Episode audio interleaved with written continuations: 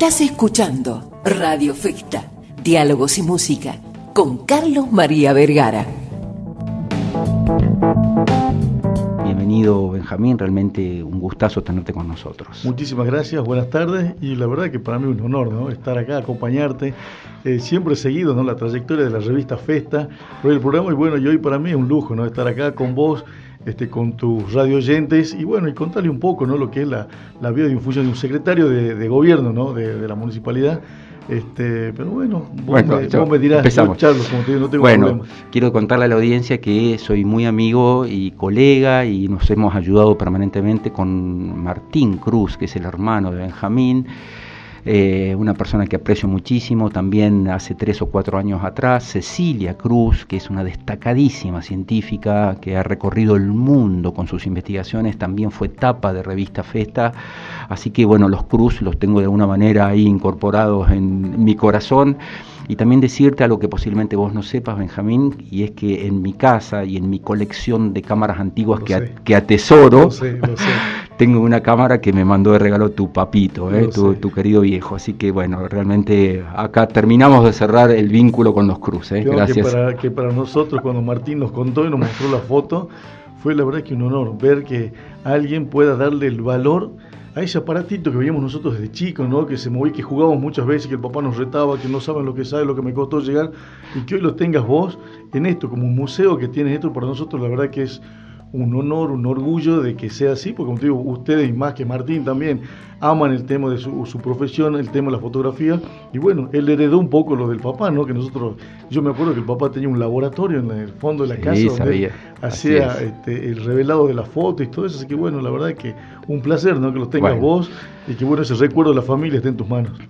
Muchísimas gracias, eh, Benjamín. Bueno, eh, a ver, contanos, vamos nosotros por cuestiones más familiares, más cuestiones más, amenas que la política. Me gustaría antes de preguntarte sobre tu rol específico dentro del Estado, ¿cómo fue tu carrera, no? Con tus estudios, tu preparación académica, tu vocación política, ¿cómo se forja todo eso? Mira vos qué lindo que me preguntes eso, porque vengo ya de 10 días prácticamente, viste, de hablando de esto, de los acuerdos políticos, de las estrategias, de eh, lo, pero esto me permite un poco hablar quién, quién está detrás del cargo, ¿no? quién está detrás del secretario de Seguridad, quién está detrás del secretario de Gobierno ahora. Eso queremos este, saber. Y hay una persona común y corriente que nació en un barrio, en la zona norte, este, nos criamos, somos seis hermanos, eh, hijos de un papá hoy con 90 años, la mamá 72 años, y que tenemos una historia linda de, de ellos, ¿no? que ya tienen más de 55 años de casados el cual ha sido un modelo y un ejemplo para nosotros, y que lo tiene Martín, vos lo conocés a Martín, también años de novio de, y de matrimonio con su señora, yo también eh, este, ya llevo 32 años con mi señor, me dice, pero si tenés 45, 32 con la floppy, ¿cómo es así?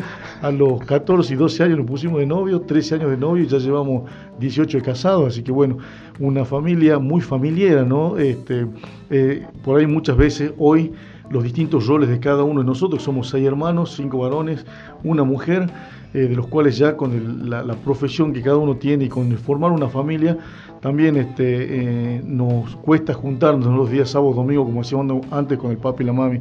Pero cuando nos juntamos, agárrense, ¿no? Porque nos acordamos de todo, nos acordamos de las historias de chicos, las historias de, de grandes, del deporte, del deporte que ha sido una, algo, una disciplina muy invocada por el papá y la mamá en la casa, ¿no? El papá muy deportista, la mamá también, la mamá profesional, eh, psicóloga, eh, luego con mucho sacrificio. Ella, yo no tengo vergüenza de contarlo en los barrios cuando voy, ese modelo de vida que uno tiene y cómo una mujer cambió la realidad de una familia en una década, eh, perdón, una década, en una generación.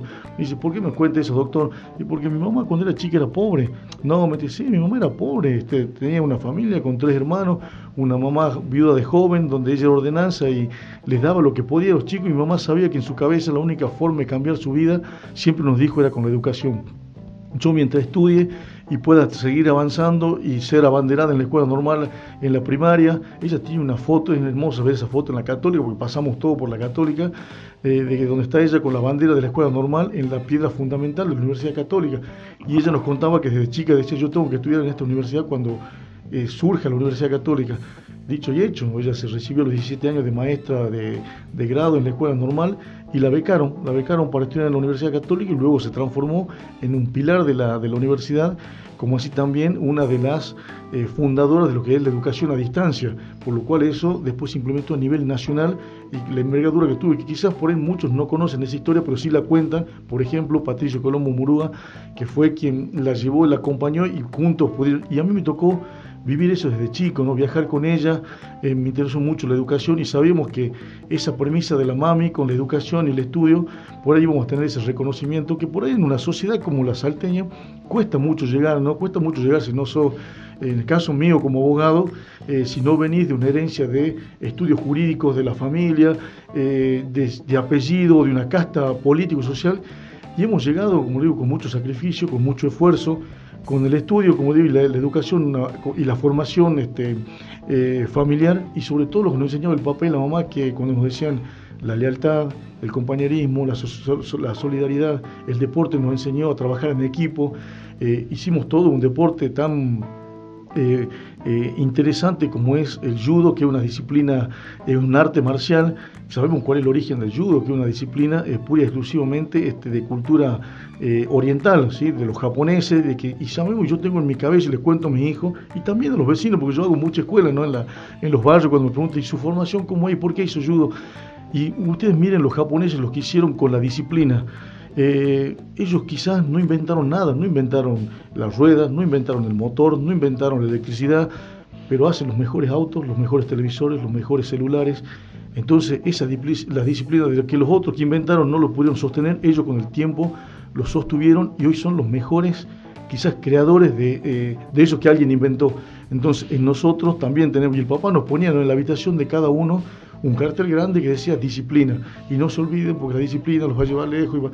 Entonces, a nosotros, como le digo, mucho nos inculcó el papel la mamá en ese sentido y cada uno después eligió su camino, porque a todos nos dieron la misma oportunidad y cada uno, y no nos fue mal, no, no, no le fue mal a Martín, a Omar, este, yo soy el tercero, soy el del medio. Benjamín era porque supuestamente iba a ser, el último. El último. Y vinieron tres más, ¿no? Vino Javi, la nena y Mauri el último. Así que, pero bueno, orgulloso de formar parte de esa familia de la cual hoy me acompaña y que recibí un mensaje lindo de mis hermanos de esto que vivimos el día viernes, de un cambio que yo les decía, ¿no? Este es un cambio, un cambio radical en mi vida porque es un desafío personal, laboral eh, este, y sobre todo político, ¿no? porque yo elegí la política, no tengo miedo, este, Carlos, de decir que soy político de, raza, como quien dice, porque la estudié, la enseño en la universidad, enseño ciencias políticas en la Universidad Católica, trabajé 15 años en la Católica y después tuve que elegir si era el, puesto seguro y decir, bueno, tengo mis aportes y sigo trabajando en esto, o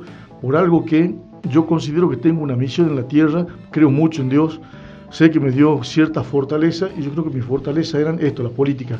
Y cuando a mis alumnos yo les pregunto qué entienden por política, muchos me dicen poder, eh, eh, ambición, ambición, estafa, eh, hacerse rico de verdad. Y les digo, tan equivocados chicos, la política es algo tan lindo y tan impecable porque es hacer cosas muchas veces por gente que no llegamos a conocer, detrás de un convenio, detrás de un acuerdo, detrás de una pavimentación, detrás de un arbolado, detrás de, políticas educativas que podemos hacer.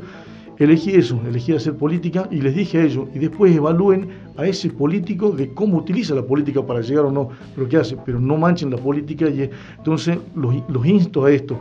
Nos pasó algo muy fuerte en el proyecto Gustavo Sáenz, que lo acompaño hace 18 años a Gustavo, él como secretario de gobierno, justo, mire lo que, las casualidades y las vueltas de la vida, que yo me senté con él también y, me dijo, Benja, necesito que me ayude, que me cuide las espaldas. Y, y esa fue mi misión, cuidarle las espaldas a Gustavo Sáenz en ese momento, secretario de gobierno, y después llegamos de ahí al Consejo Liberante, el presidente del Consejo Liberante, yo como jefe del área eh, legal y técnica del Consejo Liberante, fuimos por la senaduría, eh, fuimos al Senado, en el 2013 nos pasa algo que por ahí necesitábamos esa cachetada, ese sainsismo, de que no todo salía bien, no todo era victoria, sino que eh, hubo una, respuesta de la sociedad, a la política, eh, donde él queda afuera, siendo el personaje político más querido en el 2013, él quedó afuera, pero nos sirvió para fortalecernos y en esto que nos enseña el deporte, no caer y sobre todo el judo, de caer y levantarte o levantarte con más fuerza, y ahí es donde él plantea en el, en el equipo y dice, bueno, yo tengo que ver ¿Cómo no eh, hacer para depender de estos partidos grandes que hoy te manejan la política? Y hay que crear un partido. Lo hagamos, me dice. Así que bueno, nos pusimos en campaña el equipo y se formó el Partido de Identidad Salteña. Nació justo el 26 de enero del 2015, el mismo día de que nació mi hijo. Este, y yo soy el presidente, de esa fecha soy el presidente del Partido de Identidad Salteña y del cual soy el apoderado y también me llevó esto a ser apoderado de un frente electoral que comenzamos a transformar la ciudad en ese momento y hoy la provincia. Creo en la transformación que estamos haciendo, nos va a llevar tiempo porque un país no cambia, ni una provincia mucho menos, eh, no cambia en tres años o en una gestión. Un país cambia, una provincia cambia con políticas de estados a largo plazo, y es lo que le falta a Argentina, políticos largo placistas que puedan pensar, ¿por qué no en una salta 2030, una salta 2050? Me dice, ¿vos estás loco? Sí, estoy loco, pero ese loco idealista cree que tengo las herramientas hoy para poder hacerlo y tratar de contagiar a la, mayor cantidad de vecinos que se involucren, porque es fácil desde una mesa, es fácil desde un café decir, no, porque los políticos son esto, porque este hace esto, yo haría esto yo haría, ¿y por qué no lo hace? Te invito, te doy un espacio político, un partido, vení, presentate, hace, actúa, involucrate, porque si no, como digo, es fácil desde afuera, pero hay que estar en los zapatos, sobre todo del zapato de Gustavo y en los zapatos nuestros, ¿no? De que eh, todos los días estar, yo prácticamente casi no estoy viendo crecer a mis hijos, ¿sí? Porque como digo, me voy temprano, los dejo en el colegio y vuelvo la noche y dice, papá, ¿qué hoy no venís? Y venís, entonces esas cosas o ese sacrificio sé que vale la pena porque estamos apostando algo que realmente queremos que esta, si alguien no toma esta decisión, como fue que lo hizo mi mamá en su momento, cambiar la genera, en una generación la realidad de una familia, porque cuando yo les digo y, peleamos en su momento con los carreros, y venían los carreros me decían, porque mi abuelo fue carrero, mi papá es carrero, yo soy carrero, mi hijo va a ser carrero, y, y no iban a la escuela. ¿Y saben qué me enseñaron a mí? Les digo, de que mi mamá sí fue pobre, pero cuando ella creció me hizo crecer a mí desde su hombro para arriba y mi hijo van a crecer desde mi hombro para arriba. No volver, que sí vean de dónde salimos y dónde estuvimos. Pero de ahí vamos y, cambiamos una generación, porque como le digo, hoy tiene ella seis hijos profesionales y apuntamos nosotros con nuestros hijos a que ellos también sean profesionales y que puedan hacer esto, ¿no? hacer el bien común, estar al servicio de la sociedad, donde les toque estar, ¿no? en lo privado, en lo público y ver. Así que bueno, ese es Benjamín Cruz, ¿no? Así que. Perfecto, se nos pasó el programa contando tu historia. Benjamín, eh, un cierre. Pasás del saencismo que vos mismo definiste, creaste de alguna manera, ahora estar con Betina. ¿Cuál es tu mayor desafío allí? Sí, Nos queda un minuto. Bueno, esto es parte de una articulación, ¿no? Cuando el gobernador habla de eh, trabajar eh, nación, provincia y municipios, hoy lo está mostrando ese federalismo del que él habla y hoy de ceder, eh, acompañar o prestar un funcionario fuerte del saincismo, porque sigo siendo el presidente del partido, sigo siendo saincista, hoy dentro de un gabinete de Bettina Romero, de quien me identifico también mucho en lo que ella quiere hacer y la transformación que está haciendo en la ciudad. Con Bettina, Bettina venimos trabajando en el 2017, o sea que ya hay una identificación en esto y formar parte de un frente electoral 2017, 2019, 2021, hoy me da la posibilidad, como te digo, una eh, eh, un desafío, como digo, personal, profesional y sobre todo político de esto, de poder acompañar en esta transformación y sobre todo ser el nexo, el vínculo y articular el gabinete eh, municipal con el gabinete provincial y así también con el Consejo Liberante, Tribunal de Cuentas, Tribunal de Falta, ente regulador, Aguas del Norte, entonces que alguien sea ese vínculo o ese eslabón de que puede unir las partes, mediar y el vecino no esté esperando si está con este, está con aquel, el vecino está esperando una respuesta está esperando que alguien le solucione el problema del agua, el problema de la luz, el problema de la plaza y el problema de catastral, que es uno de los objetivos que tengo en este proyecto. Así que bueno, es la propuesta, el objetivo que tenemos con Gustavo, con Betina y seguiremos trabajando para el 2023 si Dios quiere. Se puede, necesitamos una señal urgente por parte de la dirigencia política. ¿Crees que se puede realmente solucionar todos los problemas que se están planteando? Dios quiera que pueda ser, pero como digo, siempre le pido fortaleza no solo a Dios y a mi familia, sino al vecino. Cada vez que termino una reunión, yo les pido que esa fortaleza que necesitamos nosotros de acompañarnos y no que se dejen convencer un mes antes, dos meses antes, por un módulo alimentario, por un colchón, por una cucheta, por una chapa, sino que comencemos a involucrarnos. Yo soy ese gestor que le enseña a ellos a través de una escuela vecinalista que podemos hacer, de que ellos tienen, cuando tienen la necesidad, el Estado tiene la obligación de asistirlo, pero no por un bolsón, no por sino de que por una gestión, un papel. Como abogado soy muy formalista y le enseño a ellos cómo gestionarlo. Y si tiene que recibirlo todos los meses, durante un año, dos años, hasta que consiga trabajo, lo va a tener que hacer. Muchísimas gracias. Gracias a vos No, gracias, Benjamín. Un gusto haberte conocido personalmente y agradezco la amabilidad de que te hayas acercado y tus clarísimas palabras. ¿eh? Muchas gracias a vos.